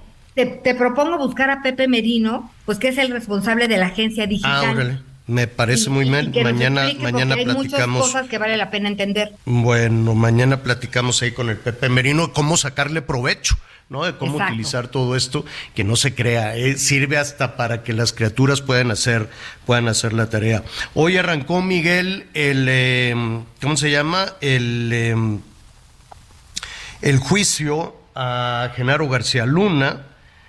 Eh, no sé si nos eh, eh, comentamos el, el juicio de García Luna o nos vamos al metro. A ver, aguántame un segundo, Miguel. Vamos primero con nuestro compañero Israel Lorenzana, que ya nos dice qué pasó con esta humareda en, eh, en el metro, en el metro de la Ciudad de México. Israel, ¿cómo estás? ¿Dónde estás?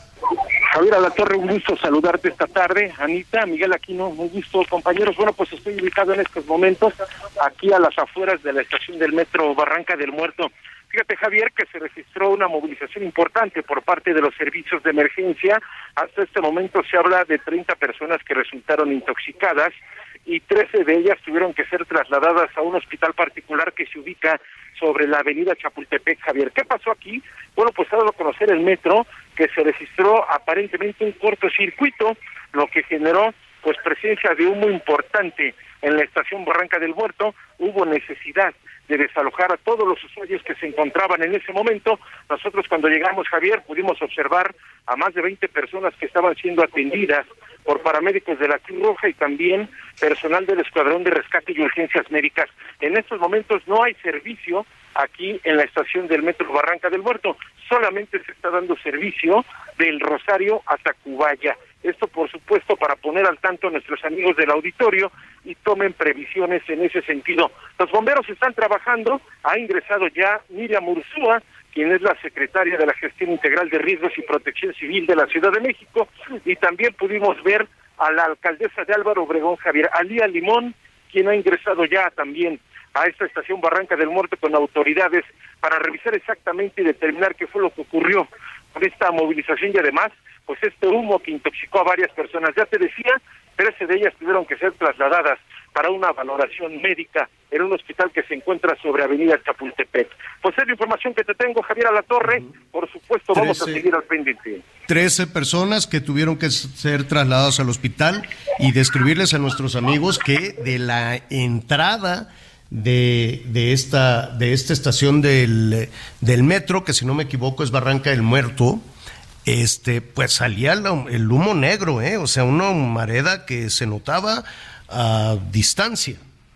De hecho, a través de redes sociales, muchas personas captaron este momento en el que salía el humo y además también el que la gente salía pues espantada, no sabían qué ocurría. Todavía nos señalaron que alcanzaron a llegar a la bahía de ascenso y descenso en el metro y de ahí los comenzaron a desalojar. Mucha gente preguntaba qué ocurría, pero también tomar en cuenta, Javier, que esta estación Barranca del Muerto es una de las más profundas de esta Así línea es. 7 del metro. Entonces, imagínate, los metros más, que tuvo que subir el-. Ajá. Y no sube, no sirven las escaleras y son, hágase de cuenta para que nuestros amigos lo, lo identifiquen. Hazte de cuenta que tienes que bajar eh, cuántos niveles, como cuatro en Pues una. yo creo que sí serán unos tres o cuatro niveles lo que hay que bajar estas eh, pues escaleras eléctricas que me parece que algunas no funcionaban y por ello, bueno, pues imagínate nada más, la gente sale corriendo y además de que está inhalando humo, todavía hacer el esfuerzo para lograr salir. Para subir. No, imagínate las personas, los adultos mayores. Pues allí estaremos pendientes para ver qué fue lo que sucedió, qué se quemó, qué se prendió, qué fue lo que provocó esta humareda que no, bueno, esperemos que se recuperen las 13 personas que fueron trasladadas ya a un hospital. Muchísimas gracias, Israel. Javier, seguimos al pendiente y estaremos muy al tanto de la versión oficial que seguramente estarán dando las autoridades capitalinas. Gracias, Israel. Oiga, eh, debe ser eh, complicado, ¿no? En un, en un juicio, pues, eh, pues yo me imagino que de pronto el mismo Genaro García Luna, en su actuación contra algunos eh, criminales y que ahora sean esos criminales a los que tú perseguiste y encarcelaste o enviaste a los Estados Unidos los que te acusen. No sé en este tipo de juicios. Eh, independientemente de lo que digan, dice, si es verdad, si es mentira, pues no lo sabemos, para eso son los juicios, ¿no? No podemos nosotros dar por sentado que, que es inocente o que es culpable, ¿no? Seguiremos, desde luego, como el mismo jurado allá en Nueva York, pues los testimonios, lo que tengan que decir los malosos, lo, porque también algo es muy cierto, Miguel. Eh, puede tenerse la sospecha, o como dice la defensa de Genaro García Luna, que es una especie de venganza eh, de algunos de estos criminales. Pero también es cierto que muchos de estos criminales, pues tienen una lista de funcionarios enorme y, tienen, y, saben mucho de funcionarios en los Estados Unidos y en México, ¿no? Es correcto, Javier. Y hoy precisamente que empezaron los alegatos, en donde, por cierto, la Fiscalía de los Estados Unidos tardó por ahí entre 10, 12 minutos en sus, en sus alegatos, imagínate. Los alegatos es simple y sencillamente de que se le acusa a Genaro García, a Genaro García Luna, que tiene que ver con asuntos de narcotráfico, en los asuntos de delincuencia organizada, y bueno, y el que más, bueno, que han estado resaltando es que le mintió a las autoridades para obtener una visa especial y sobre todo estos trámites migratorios que venía haciendo desde el 2012, recordemos que fue detenido en el 2019. Y en un poco más de, de 30 minutos, el abogado de Genaro García Luna, César de Castro, bueno, pues ahí explicaba que precisamente más de 70 testigos que estarán pasando en contra de, de, de, del exsecretario de Seguridad Pública Federal, pues la mayoría son delincuentes confesos, estamos hablando de secuestradores, de asesinos, de narcotraficantes, pero también de ex policías que fueron detenidos por corrupto. Es decir, todos los que están declarando son delincuentes confesos y delincuentes sentenciados. Y precisamente ellos se van a esta situación de testigo colaborador porque obtienen un beneficio, que es desde ir a la prisión que ellos piden que no sea de máxima seguridad, como está ocurriendo con el Chapo, o que les reduzcan la condena, otros incluso en libertad, como el rey Zambada y el hijo del Mayo Zambada, quienes ya incluso están, están libres, es decir, todos son delincuentes que ya negociaron de alguna forma con el gobierno de los Estados Unidos, y eso es lo que dice la defensa, que al final ellos están declarando pues prácticamente lo que les dicen, pero lo más importante, asegura la defensa que la fiscalía no tiene una sola prueba fidedigna de los hechos que se le están imputando, ni fotos, ni videos, ni grabaciones, ni mucho menos el dinero que supuestamente él recibió, que no tienen absolutamente nada, todo se basará en testimonios. El primero que pasó ya de estos testigos, Javier, es Sergio, Sergio Villarreal, alias el Grande, seguramente muchos de nuestros amigos lo recordarán, un personaje de más de dos metros de altura, que por cierto, este primero fue detenido él y después fue detenido la Barbie, un personaje que incluso tenía un conflicto ahí ya con Edgar Valdés Villarreal la Barbie, y quienes ambos, bueno, pues trabajaban para el cártel de los Beltrán Leiva.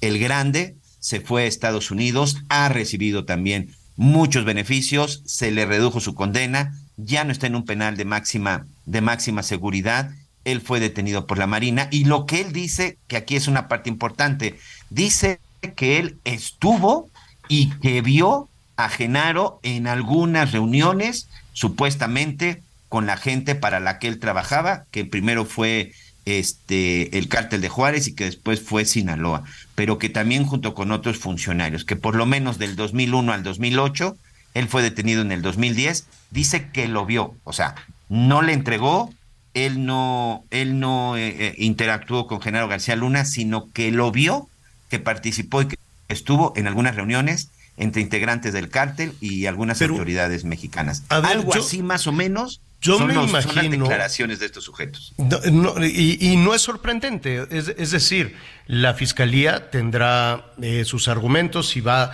a, a- mientras más este, personajes puedan incriminar o puedan acusar a Genaro García Luna, pues esa es la estrategia de la fiscalía en Estados Unidos y en cualquier lugar eh, del mundo. Y la estrategia de la defensa es eh, buscar los elementos para que su cliente, en este caso Genaro García Luna, pues salga airoso de, de esas acusaciones. Me, me queda claro, eso sucede en cualquier lugar del mundo. Uno se imaginaría, no sé si es un tema de ciencia ficción, ya lo estaremos hablando también junto contigo y otros especialistas, Miguel, tú que le has dado seguimiento a todos estos casos, uno se imaginaría que los, que los malosos, que los narcos, que el crimen organizado, pues que tienen eh, documentos, fotografías o videos de todos los políticos, ¿no? Uno se imaginaría que cuando les dan dinero para las campañas o para, lo- para que los dejen actuar o para que puedan eh, tener control de los territorios, pues eh, esas cantidades enormes de dinero, de chantajes o de amenazas, uno supone, no lo sé, que pues los tienen agarrados, ¿no? Les dicen, pues lo- Y, lo- los oye, tengo y si no que le pregunten, y si no que le pregunten a los funcionarios del estado de Michoacán, que eran grabados por la tuta, ¿eh? Y si no que, que, que él sí documentaba perfectamente las pláticas, las charlas, y evidentemente ahí se ve. Y si no, que le pregunten a René Bejarano lo que le pasó con Carlos Ahumada, ¿eh? Que también Cuando lo grabó. alguien eh, entrega esas cantidades de dinero, siempre suelen protegerse. Supongo, porque los políticos pues son muy descuidados, no, no, no, vaya, no descuidados ante un, un- ante un asunto ilícito, ante un crimen, no se trata de, de- de que sean cuidadosos o no, no, no, me queda muy claro, pero son tan soberbios y tan desparpajados que van y agarran el dinero sin, ah, sin, sin considerar las consecuencias, porque para muchos de la clase política eso no es tan mal. Acuérdate que no, que no tienen una percepción de lo bueno y lo malo y simplemente dicen, pues es para la causa o es para mí o me lo merezco o merezco abundancia o lo que tú quieras y mandes, ¿no? Ahora, es, es un poco trasladándolo a México el tan esperado, no tan esperado, pero este tan cacareado caso del ex director de Pemex, Emilio Lozoya, que va a involucrar a Videgaray, que va a involucrar a, a Peña Nieto, que va a involucrar a todo el gabinete de, de Peña Nieto y a los priistas. Bueno, pero si los, si los vas a involucrar y los vas a acusar, solo con tu palabra para que te reduzcan la pena, no sé si además de la acusación se requiere algo que sustente fechas, datos, cuentas bancarias, documentos, no, no sé si se aceptan en los juicios, mm, mm, creo que en México no, este video y, y audios, no, no, Sí, no, no lo sé. En México ya, siempre y cuando sean, este, acuérdate que ahora para poder hacer este tipo de grabaciones, sobre todo la autoridad, bueno, pues se necesita una, una, este, un permiso. No, pero me refiero que un maloso o que el, Ah, que el mismo Mira, Javier, este, sí Emilio un- Lozoya grabara el momento en el que le daba el dinero a Peña Nieto, ¿no? Por decir algo. No, Si nada, ¿cómo le absolutamente hacen? nada. Aquí lo que han hecho por eso es que el caso ahí está estancado porque al final no tienen pruebas, porque lo, lo que uno dice lo tiene que demostrar. Así debe de ser la justicia y todo el mundo espera que así sea, ¿no? Simple y sencillamente. Yo no sé si Genaro tomó o no tomó dinero. Lo que sí sé es que hasta este momento no han tenido y no se ha presentado una prueba contundente al respecto. Hoy, por ejemplo, también el abogado defensor presentó imágenes de Genaro eh, en donde es recibido por el presidente Barack Obama, en donde en su momento también recibió a la secretaria de Estado Hillary Clinton y que además también a él lo recibían en la Casa Blanca. Y no hay fotos de, no hay. Y fotos otra- de y no la, fiscalía no ha presentado lo contrario así No, no, fotos no, no, de no ha presentado nada. de Genaro García Luna reunido con algún maloso. Nadie. ¿Sabes? Incluso una de las fotos que también hoy se presentaron fue con el exfiscal de los Estados Unidos, Eric Holder, quien estuvo al frente de la Fiscalía Norteamericana desde el 2009 hasta el 2015, Javier. Del 2009 al 2015, incluso todavía después de que Genaro salió del gobierno. A ver, no se nos olvide, Genaro salió del gobierno en el 2012 y es detenido hasta el 2019. Y las acusaciones que hay en su contra dicen que estuvo operando para el cártel de Sinaloa desde el 2001 hasta el 2020. De entrada, pues las fechas ni siquiera les están cuadrando, señor. Bueno, pues, pero vamos a esperar, ¿no? Que habrá claro. que escuchar Apenas está con la mente muy abierta, ¿no? Y sin, eh, ahora sí que como el jurado, ¿no? Son ciudadanos norteamericanos que nada se, se buscó que no tuvieran ninguna referencia de Genaro García Luna. Es más, entiendo que se les preguntó si habían visto series de narcopolítica mexicana, entre otras cosas, ¿no? Así Sí, para, para, que ver no si no están estuvieran influenciados por eso. para que no estuvieran influenciados, ¿no? Entonces, Es este, así justo como el jurado, bueno, pues escuchemos lo que tienen que decir quienes lo acusan, escuchemos lo que tienen que decir quienes lo defienden y en su momento quiero suponer que el mismo Genaro García Luna dará sus dará sus puntos de vista, ¿no? Evidentemente hay mucho aderezo en nuestro país, ¿no? Hay mucho, muchos eh, comentarios eh, alrededor eh, y habrá que irse con mucho cuidado, no caer en, ni en uno ni en otra parte. Sí. Y, sí, y fíjate, y na- y ya nada más para cerrar el tema, Javier, recordar que si hoy está iniciando este cuarto día de juicio, es porque eh, Genaro rechazó la oferta, el ingeniero Genaro García Luna rechazó la oferta, rechazó la propuesta por parte de la fiscalía en donde le dijeron que se aceptaban los cargos, que no se iban a juicio y que de esta manera se le iba a buscar una sentencia, eh, pues no mínima, pero una sentencia que no fuera cadena perpetua, porque los cargos por el cual está siendo juzgado, a- en caso de que fuera culpable, y si el juez así lo decide, podría alcanzar incluso la cadena perpetua. Y le dijeron que, eh, pues si aceptaba, si declaraba y si aparte apoyaba para algunas investigaciones, pues que iban a ser benevolentes. ¿Qué es lo que le ofrecen a todos, Javier?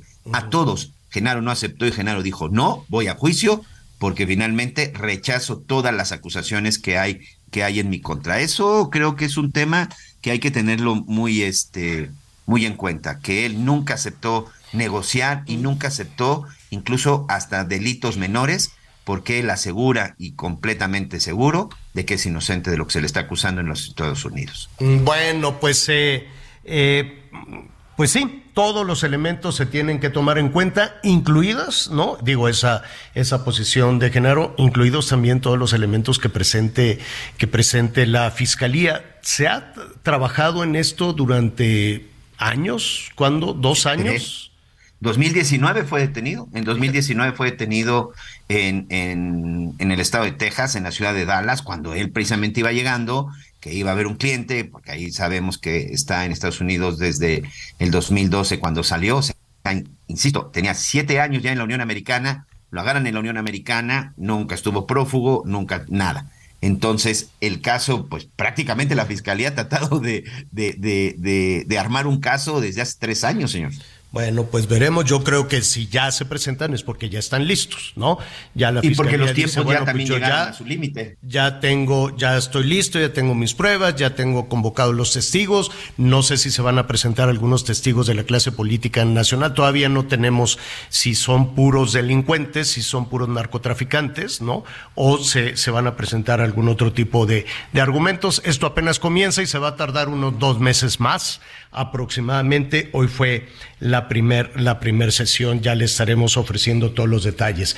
Este, muy rápidamente viene una baja en la temperatura. No va a bajar Ya tanto no ya. puedo, ya no quiero, no, no, no. Sí, va a bajar otro poquito todavía. Mira, vamos justo más o menos a la mitad de los frentes fríos, Anita. Entonces abrígate, tómate tu, tu tecito. Yo estuve este, con agüita, agüita caliente. Ya Oye, me, ¿cómo me te queda, aliviaste rápido? pues con un té, fíjate, me tomaba yo, este, agüita la pongo en, un, en una ollita con rebanadas de este jengibre. Entonces tú le avientas ahí sus rebanadas de jengibre, rebanadas finitas, ¿no? Y ahí que se esté calientito. Y luego lo pones en una tacita y le exprimes medio limón amarillo o lo que tú quieras, ¿no? Limón amarillo. Y luego me regaló, saludos a Yucatán, Saludos a, a Yucatán. El gober me regaló una botella de miel de, de Yucatán. Y, pero fíjate que uso mal la miel melipona, es, no sabes qué cosa. Ahí en Matre, en matre.pan Ah, compré venden unas miel. gotitas el otro día Ajá. y son muy, muy deliciosas. Esa, esa miel melipona de, de, de- de indígenas mayas es, yo me atrevería a decir milagrosa. Te sirve hasta para las cortadas, las heridas. La puedes comprar en botecito con gotero. Este, o le avientas ahí un chorro, una cucharadita a tu té de jengibre con limón y una cucharada de miel melipona. No, hombre, pues ya estás del otro lado al ratito, dices, pero ¿qué es esto? ¿No? Y ya quieres salir corriendo y vámonos rápido. Entonces, como vienen las bajas temperaturas, el frente frío número 27, pues abríguese muy bien. Mucho cuidado ahí con los cambios de temperatura. Que viene un chorro polar. ¿Qué nombres les ponen, no? Entonces viene un chorro polar, una corriente de chorro polar y habrá nevadas. Saludos en Cananea, tan bonito que se ve nevado Cananea, toda la sierra de Sonora. Este, mm, no, pues hay una, si van a ir nuestros amigos allá en Chihuahua, Durango, Sonora, Baja California, este, van a ir a la nieve, abríguese muy bien, lleve los zapatos adecuados, no se vaya a resbalar. Saludos a Sergio Sarmiento, que tal vez no llevaba el zapato adecuado allá en, en Davos y se dio un resbalón, pero me dice que ya se está recuperando, qué bueno. Qué bueno porque estaba todo muy congelado. Entonces, abríguese muy bien. Bajará la temperatura hacia el centro, centro del país, sí, pero todavía vamos a esperar tal vez para, para mañana. Hasta aquí entonces la información, Anita Lomelí. Muchísimas gracias. Gracias, feliz inicio de semana. Gracias, Miguelito. Miguel Aquino, Muchas gracias. gracias. Gracias, señor. Pre- prevenidos que Cancún está bloqueado por los taxistas en este Exactamente, mañana vamos a retomar este tema. ¿Es mafia, no es mafia? ¿De qué se trata? Pero la pasan muy mal los turistas. Yo soy Javier Alatorre, gracias, lo espero a las diez y media en Hechos. Siga. Gracias por acompañarnos en Las Noticias con Javier Alatorre. Ahora sí ya estás muy bien informado.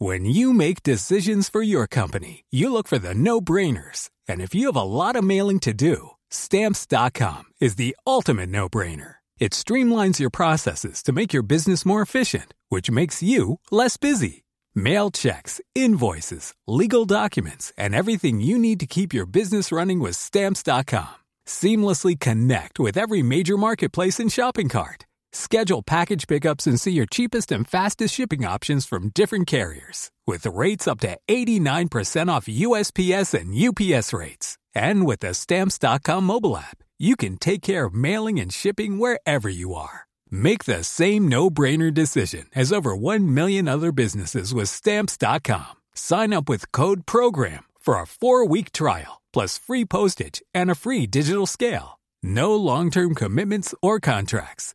That's stamps.com. Code program.